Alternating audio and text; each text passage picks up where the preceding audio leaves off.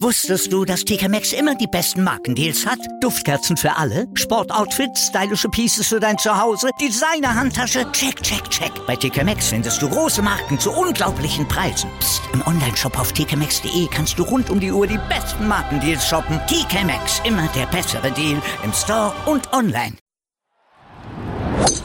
Nur Golf auf meinsportpodcast.de nur Golf auf mein Sportpodcast.de. Herzlich willkommen zur neuen Ausgabe. Wir haben ein bisschen was zu besprechen. Ein glückliches Geburtstagskind, nicht nur wegen des Ehrentags, sondern vor allen Dingen auch wegen eines Sieges nach einer ja, von Verletzungen ziemlich durchzogenen Saison. Wir haben ein Doppeltsieger in dieser Saison bzw. in diesem Jahr auf der PGA Tour zu feiern. Die Saison hat ja schon wieder neu angefangen. Manchmal komme ich auch noch ein bisschen durcheinander. Sam Burns, der hat nämlich jetzt seinen zweiten Turniersieg 21 gefeiert und wir gucken auf Celine Boutier, die durch den Solheim Cup angestachelt. Ja, langsam aber sicher zu absoluter Höchstform aufläuft. Das besprechen wir alles mit unserer Expertin Desiree Wolf. Hallo Desiree. Hallo Malte. Und wir haben noch was zu besprechen, nämlich Bryson DeChambeau. Der ist gar nicht der längste. ja, Männer.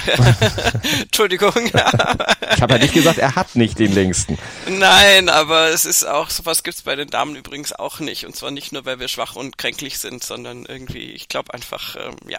Nein, also es geht natürlich um den Long Drive World Champion und der ist, wie du schon angedeutet hast, tatsächlich nicht Bryson DeChambeau. Wer hätte das gedacht? Wie kann denn das sein? Der ist so einer, der so draufknüppelt, aber dann ist da noch einer ein paar Yards länger als er, muss man sagen, das sind Spezialisten bei diesem World Longest Drive äh, Championship. Ja, also ich bitte meine etwas abwertende äh, Tonlage zu entschuldigen, aber das ist für mich halt nicht so wirklich Golf. Also das sind tatsächlich Typen, die absolut alles drauf anlegen, natürlich die längsten Drives ever rauszuhauen. Und ähm, ja, also du hast schon gesagt, sind darauf spezialisiert. Äh, zu sagen, die können nichts anderes, wäre jetzt also äh, deutlich übertrieben, aber es sind natürlich jetzt nicht diese Komplettpaketgolfer, die wir sonst besprechen. Und äh, dass Bryson sich da überhaupt dann bis ins, was war es, Viertelfinale mhm. gespielt hat, ist tatsächlich schon eine Leistung. Aber wenn du dann siehst, dass bei diesem Wettbewerb dann die auf diese armen, armen Bälle eindreschen, wie die Wahnsinnigen, entschuldige bitte, und, äh, und dann aber halt auch Typen zusammenbrechen mit einer Hüftverletzung, weil sie halt gerade da so draufgedroschen haben.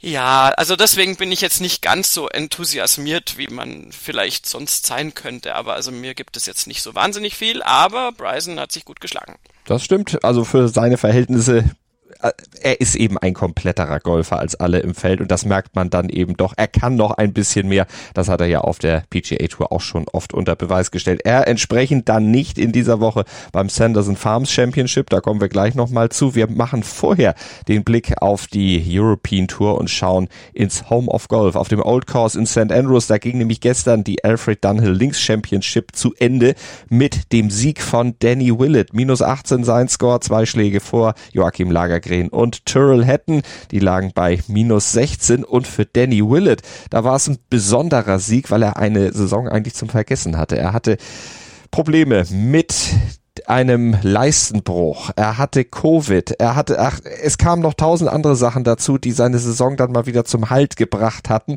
Und dann kommt er ins Home of Golf und gewinnt an seinem Geburtstag. 34 ist er gestern geworden. Ja, das ist It's Magical, hat er ja gesagt.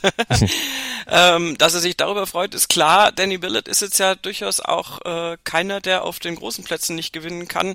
Da war ja auch mal so ein unbedeutendes Intermezzo in Augusta noch ja. dabei ähm, an das wir alle uns noch gut erinnern können. Und er hat tatsächlich, also da war äh, noch, noch Weisheitszähne waren noch und Blinddarmentzündung waren auch noch. Also mhm. der hat wirklich so irgendwie so ein, wahrscheinlich so ein Buch gekauft, die zehn originellsten äh, Verletzungen, die man sich so zuziehen kann im Jahresverlauf und hat die dann so von oben runter abgearbeitet. Also da hat sie ihn echt schwer gebeutelt. Und natürlich kann der Typ richtig, richtig, richtig, richtig tolles Golf spielen, wenn er in Form ist und das ist er jetzt gerade und ähm, dann natürlich noch dazu ähm, auf heimischem Grund dann in Großbritannien. Plus, du hattest schon die Geburtstagsgeschichte erwähnt, das ist äh, ziemlich, ziemlich cool tatsächlich und das freut mich auch für ihn. Und ziemlich cool war auch seine Backnine gestern, die hat dann nämlich den Grundstein letztlich für den Sieg gebracht. Die ist ja in St. Andrews nicht unbedingt leicht, er hat sie aber mit einem Birdie und ansonsten glatt Paar durch wirklich sehr, sehr souverän gespielt und damit insgesamt eine 68 nach Hause gespielt, nachdem er ja auf der Frontline schon vier Birdies, aber auch ein Bogey hatte. Ähm, ja, und vor allen Dingen ist auch über die vier Tage gesehen auf der Scorekarte siehst du halt wirklich nur zwei Bogies und ein einziges Double Bogey mal. Mhm. Ähm, und da, äh, also da musst du schon sagen, das ist einfach eine super konstante Leistung. Schlägt sich dann darin nieder, dass auch alle vier Runden unter der 70 waren. Also es ist ja ein paar äh, 72 Kurs und äh, natürlich gibt's Leute, die vier Runden unter Paar gespielt haben. Jetzt zum Beispiel Turl Hatton auf Platz zwei. Aber der hatte halt auch mal äh, mittendrin eine 70, eine 71 mit bei. Und Danny Willett hat da wirklich, also 67, 69, 66, 68, ähm, einmal alle Zahlen drunter durch. Ähm, hat er wirklich da eine super konstante Leistung gezeigt und ähm, entsprechend hat er sich da eben oben auch festgesetzt. Ist das eigentlich etwas schwieriger bei so einem Turnier wie jetzt der Alfred Dunhill Links Championship zu gewinnen, weil das ja über drei Kurse geht? Du spielst in Carnoustie, du spielst in Kings Barnes und du musst auf dem Old Course in St. Andrews ran. Was heißt muss? Also das ist der Traum eines jeden, da vielleicht mal zu spielen. Aber du darfst da spielen, aber du musst eben drei verschiedene Kurse bewältigen können und dann dazu kommt ja noch die Ablenkung durch die Amateure, die da auch noch rumlaufen. Sind ja ziemlich viele Promis dann auch am Start gewesen, weil das wieder ein Pro M war. Äh, die musst du ja auch wegdrücken. Also ich glaube tatsächlich, die Ablenkung, wie du so schön sagst, äh, durch die Promis ist, ist größer. Also drei Courses zu spielen, das kennen die Golfer im Prinzip. Das ist nicht das einzige Turnier, wo das so gemacht wird. Das ist eher, glaube ich, spannend und gibt dir jeden Tag noch so einen, so einen frischen Input wieder oder weiß ich nicht, also so stelle ich mir das vor. Ich war jetzt ja noch nicht in der Situation, aber das halte ich nicht für das größte Problem. Aber die äh, Pro-M-Konstellation ist tatsächlich, äh, was heißt schwierig? Das ist eben die Frage. Es gibt Golfer, die sich davon mit Sicherheit mm, ich will nicht sagen beeindrucken lassen, aber vielleicht ablenken lassen und vielleicht ein bisschen von ihrer Mitte wegholen lassen. Und es gibt Golfer, die die genießen das und die, die finden das cool. Ich bin schon wieder bei cool, Entschuldigung, ist mein, mein Lieblingswort. Und, ähm, und die, die blühen da eher auf, weil es dann auch nicht so ein stieres, äh, ich spiele ein Turnier und ich bin ganz allein gegen den Rest der Welt ist. Und insofern ist das so ein bisschen, glaube ich, äh, Geschmackssache und, und ich glaube, da kann man sich schon, also kann man sich irgendwie schon so hin äh, einstellen dass das eher sozusagen die, dass die Ablenkung eher förderlich ist oh. und dass man dadurch eher so ein bisschen ruhiger über die Runde geht und also bei Danny Willett, ich meine, also bei allen Formtiefs und Gesundheitstiefs, die er jetzt hatte, ist er ja ein alter Hase und äh, weiß schon, wie, wie das so läuft. Hat er auch in der Teamwertung da schon mal gewonnen in, in St. Andrews und insofern äh, glaube ich, dass er sich da eben gar nicht groß draus bringen lässt. Da musst du vielleicht aber auch ein bisschen Glück haben und der Spielpartner muss dann eben auch entsprechend dich dich über die Tage nicht zu sehr nerven. Da weiß ich jetzt nicht, ob es da Konstellationen gibt, wo da hinterher der Pro rausgeht und sagt, oh, ey, das war jetzt aber echt anstrengend. Für ihn lief aber auf jeden Fall alles zusammen bei diesem Turnier und vor allen Dingen ging es dann für ihn nach diesem Sieg 103 Plätze im Race to Dubai hoch von 126 auf 23. Also da kann man mal sehen, was dieser Sieg in St. Andrews dann eben auch in Punkten wert ist. Das hat ihn ordentlich nach vorne gebracht. Vorne mit dabei auch Tyrrell Hatton nach dem Ryder Cup Ausflug äh, kein Jetlag gehabt. Äh, offensichtlich nicht, nein. Ähm, der hat sich da gut gut platziert zusammen mit Joachim Lagergren. Ähm, auch Tyrrell Hatton, also blieb jetzt, äh, war ja mein Beispiel viermal unter Paar, aber eben nicht ganz so viel unter Paar wie, wie Danny Willett. Ähm, Tyrrell Hatton kann ja spielen und äh, Jetlag hat ihn offensichtlich nicht beeindruckt, da hast du völlig recht. Ähm, der hatte einfach jetzt auch überhaupt keine tolle Saison und ähm, da ist dann immer die Frage, dann bist du beim Ryder Cup, vielleicht hat ihm das auch einen Boost gegeben letztendlich, auch wenn er da gar nicht groß erfolgreich war und auch der Ryder Cup insgesamt nicht so erfolgreich fürs europäische Team war, aber dieses Bonding und diese Peer Group, die du da hast, die die kann schon dazu führen, dass du wieder so ein bisschen dein, dein, äh, deine Batterie auflädst und insofern hat er sich da wirklich sehr, sehr gut gezeigt. Ja, und ist dann mit Platz zwei dann rausgegangen. Und auf Platz vier, das müssen wir auch nochmal hervorheben, Richard Bland. Der ist ja mittlerweile schon 48, aber irgendwie habe ich das Gefühl, erlebt er in jüngster Zeit, in den letzten Monaten sowas wie seinen zweiten Frühling, beziehungsweise den ersten hatte er eigentlich gar nicht so richtig. ja, er hatte zumindest ewig auf seinen ersten Sieg warten müssen, sagen wir es so. Ja, aber das, also das ist, klingt fies, aber es ist ja im Prinzip auf den Punkt gebracht. Den ersten hatte er ja gar nicht so richtig, das stimmt schon. Ähm, ja, Blendy hat wirklich ewig auf diesen ersten Sieg warten müssen. Wir haben das ja auch ausführlich berichtet und ist aber auch einer, der solche Plätze spielen kann, der dann zu Hause als Engländer da natürlich auch zu einer großen Form aufläuft und insofern äh, wundert mich das nicht, zusammen platziert mit Shane Lowry, der offensichtlich auch äh, den Ryder Cup irgendwie halbwegs gut hinter sich gebracht hat, mental. Also das, das äh, ist, ist nicht so überraschend. Auch Tommy Fleetwood ist dann noch auf Platz sieben in der Nähe. Ähm, die haben sich da alle, alle gut in Szene gesetzt und äh, sind ja aber auch alle bei diesem Turnier schon, schon erfolgreich gewesen. Jetzt nicht zwingend mit Turniersieg, aber immer wieder mit vorne dabei. Richard Bland, Bedford British Masters, das hat er gewonnen im Mai 478 Starts nach seinem Debüt hat es dann endlich geklappt. Im biblischen Alter von 48, deutlich jünger. Und damit kommen wir zum besten Deutschen im Leaderboard, ist Matti Schmidt. Der ist auch noch gar nicht so lange Profi, aber nachdem er bei der Dutch Open Zweiter wurde, es scheint zu laufen. Der ist angekommen in der europäischen Spitze. Der ist nämlich unter die Top Ten gekommen. Ein geteilter neunter Platz für ihn in St. Andrews. Ja, ich bin immer noch verstört, weil ich nicht weiß, wo die zwei Buchstaben seines Vornamens hingekommen sind. Wieso heißt der auf einmal Matti oder Matti? Ist das irgendwie amerikanisiert? Sofort oder? angefangen, sich zu internationalisieren. Der hat das gleich mitgekriegt. Leute, das ist, das passt besser für den internationalen Markt. Damit werde ich auch in Japan groß. Keine Ahnung. Naja, eher in Finnland, also bei Matti. Ja, ich hätte jetzt, wollte jetzt einfach nur Big in, he's big in Japan, aber ja, schon klar. Ich war jetzt trotzdem beim Skispringen. Also ich bin verstört äh, und also Matti ist irgendwie komisch. Äh, Matthias Schmidt war mir lieber.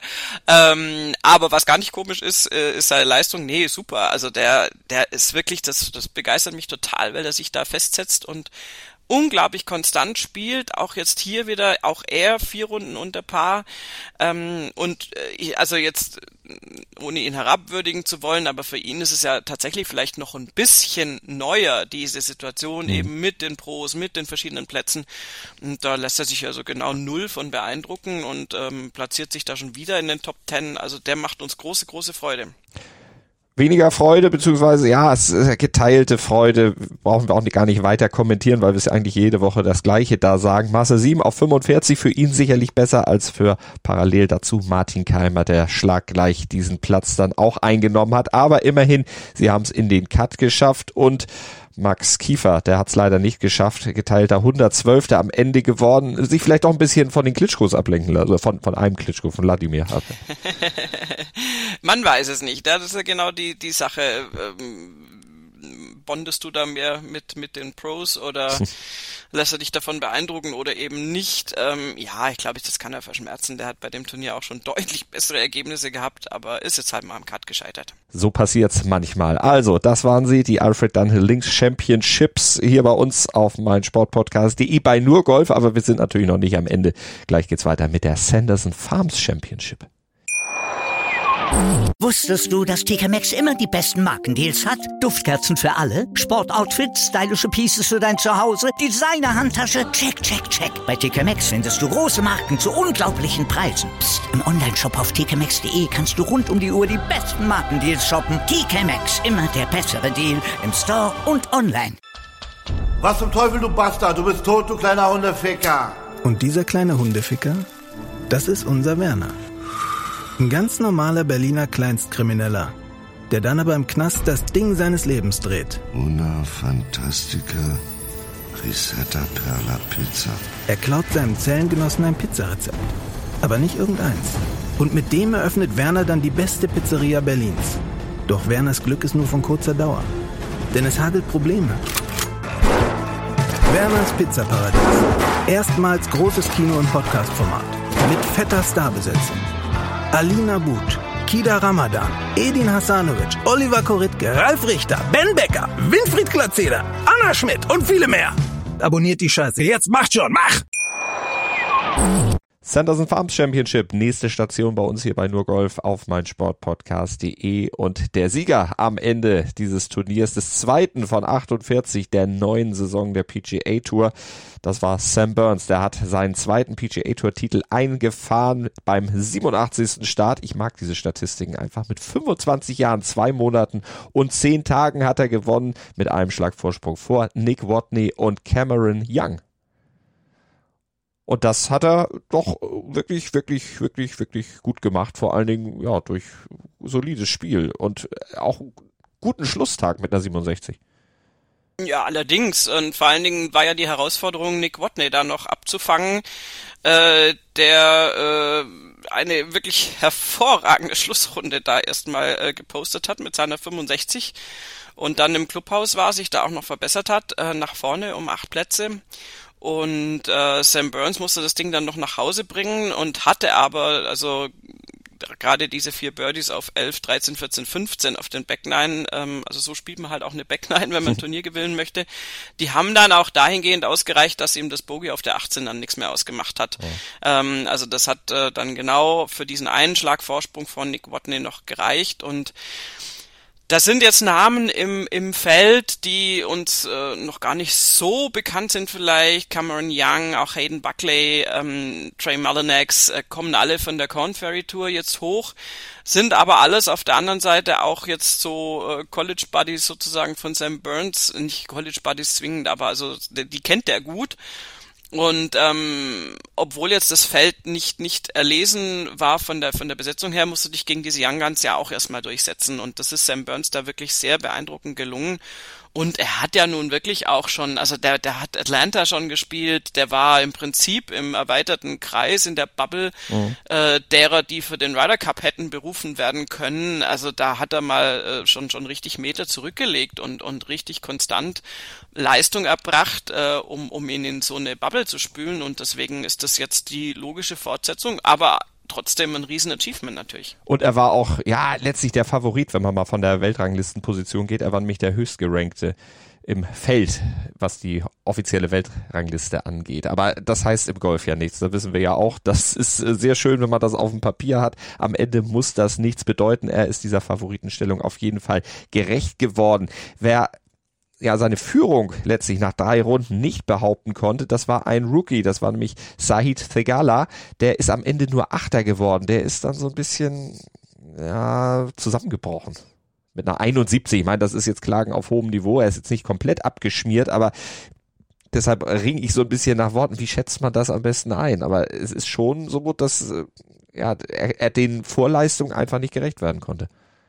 Ja, vor allen Dingen, weil es ein bisschen ungewöhnlich ist, weil es auf den Back Nine dann passiert ist. Also er ist ja gar nicht schlecht ins Turnier gestartet, hat drei Birdies gespielt auf den Front Nine und hat dann aber so eine Katastrophenecke 10, 11, 13 alles im Bogi gespielt, ist damit auf für den Tag even Paar wieder zurückgefallen, hat dann noch ein einziges Birdie nachlegen können, auf der 14 dann nicht mehr und also der, äh, sorry, natürlich ist eine 71 kein Weltuntergang, aber natürlich ist der enttäuscht und hm. natürlich äh, muss der damit unzufrieden sein. Das verbuchst du unter Lernen, das ist einfach äh, klar, das ist, der hat sein zweites Turnier da jetzt gespielt. Ähm, das ist ja schon eine tolle Leistung, da überhaupt in, in dieser Ecke da dann äh, rauszukommen und einen Top Ten Platz mitzukriegen. So drei Tage später wird er sich über die Top Ten freuen, nehme ich mal an, aber ja, also das ist schon, also diese, diese Bogey-Serie, die, die wird ihn schon äh, sehr genervt haben. Mhm. Und hat ja auch den Grundstein dafür gelegt, dass dann Sam Burns da noch wirklich äh, locker flockig vorbeiziehen konnte, weil der hat genau das Gegenteil gemacht. Der hat halt die Birdies gespielt. Bestes Ergebnis von äh, Tegalas oder in Tegalas Karriere bisher. Das vorher beste war aus 2020 ein 14. Platz bei der Fortinet Championship. Also mit ein bisschen überlegen, du hast es gesagt, wird er dann sicherlich auch zu dem Sch äh, Schluss kommen. Unterm Strich war es ganz okay. Aber Sam Burns hat's gewonnen bei Strokes Gained off the Tee 6,162 sein Wert dort und Strokes Gained Total 12,842. Also da hat er dem Feld, dem Durchschnitt des Feldes doch einiges dann am Ende voraus gehabt und sich diesen zweiten Sieg nach der Weltsbar dann redlich, redlich verdient. Stefan Jäger war auch dabei, geteilter 26.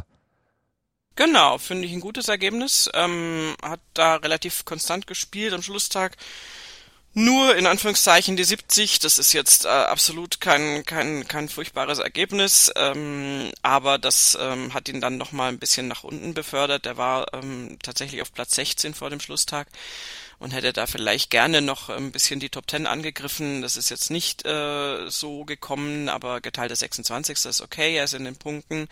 Ähm, das ist genau das, was, was, was er machen muss, um da jetzt seine Tourkarte zu bestätigen und, und, und sich da festzusetzen.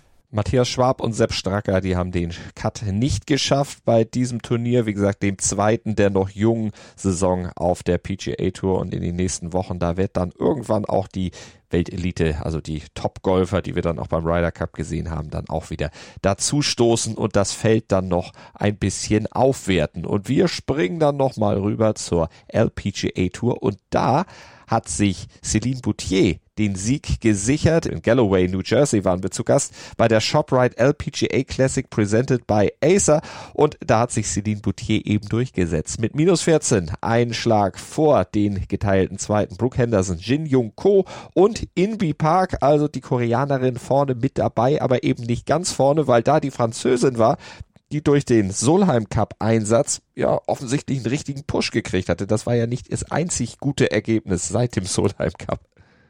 Nee, das hat sie auch gesagt. Sie hat gesagt, I think it gave me, gave me a lot of energy und, und das, das, das stimmt mit Sicherheit.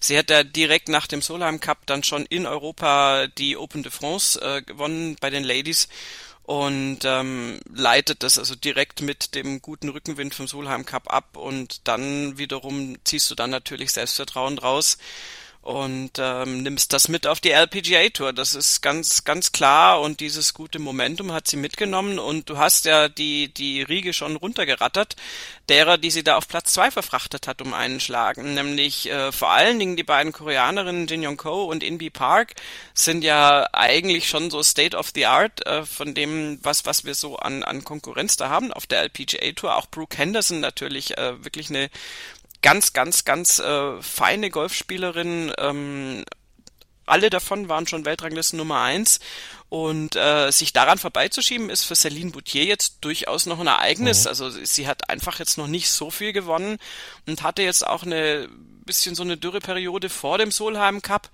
wo es nicht ganz so toll lief. Und jetzt ist es wirklich gerade, äh, also dieses viel besungene Momentum, das hat sie offensichtlich mitgenommen und hat dieses Turnier gewonnen. Das finde ich eine großartige Leistung. Das ist was, was sie gerne natürlich noch ein bisschen weiter reiten möchte. Dieses Momentum kann man natürlich auch verstehen, aber auch aus deutscher Sicht mit dem geteilten 14. Platz von Caroline Masson gab es auch ein gutes Ergebnis. Ja, äh, mal wieder so rum. Caroline Masson hat sich da mal wieder weit vorne platziert mit dem geteilten 14. Rang. Äh, leider haben es die beiden anderen Damen, nämlich Sophia Popov und Esther Henseleit nicht äh, über den Cut äh, geschafft. Äh, Esther Henseleit mit 71, 73 auf äh, Platz 97 sozusagen, ist auch völlig wurscht, weil, ähm, wie gesagt, Cut verpasst. Ja. Und Sophia Popov auf 74, die hatte 70, 72 vorzuweisen, hat aber auch den Cut damit verpasst, äh, wenn auch knapper und insofern äh, konnten die beiden da jetzt tatsächlich mal nicht äh, durchspielen, aber dafür war Caroline Masson dann am Start. So sieht's aus. Also es springt dann doch immer eine in die Bresche für die anderen und holt eine Gute Platzierung dabei raus für Caroline Masson, also der geteilte 14. Platz. Ansonsten, ja, hast du noch jemanden, den du rausheben willst oder noch irgendwas, was du zu diesem Turnier noch unbedingt ergänzen möchtest?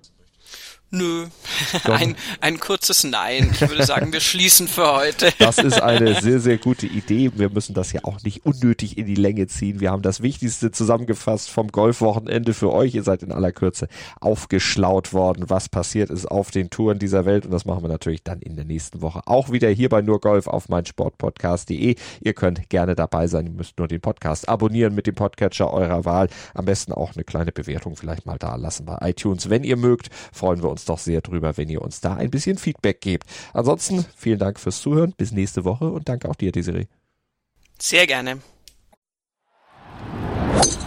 Nur Golf auf meinsportpodcast.de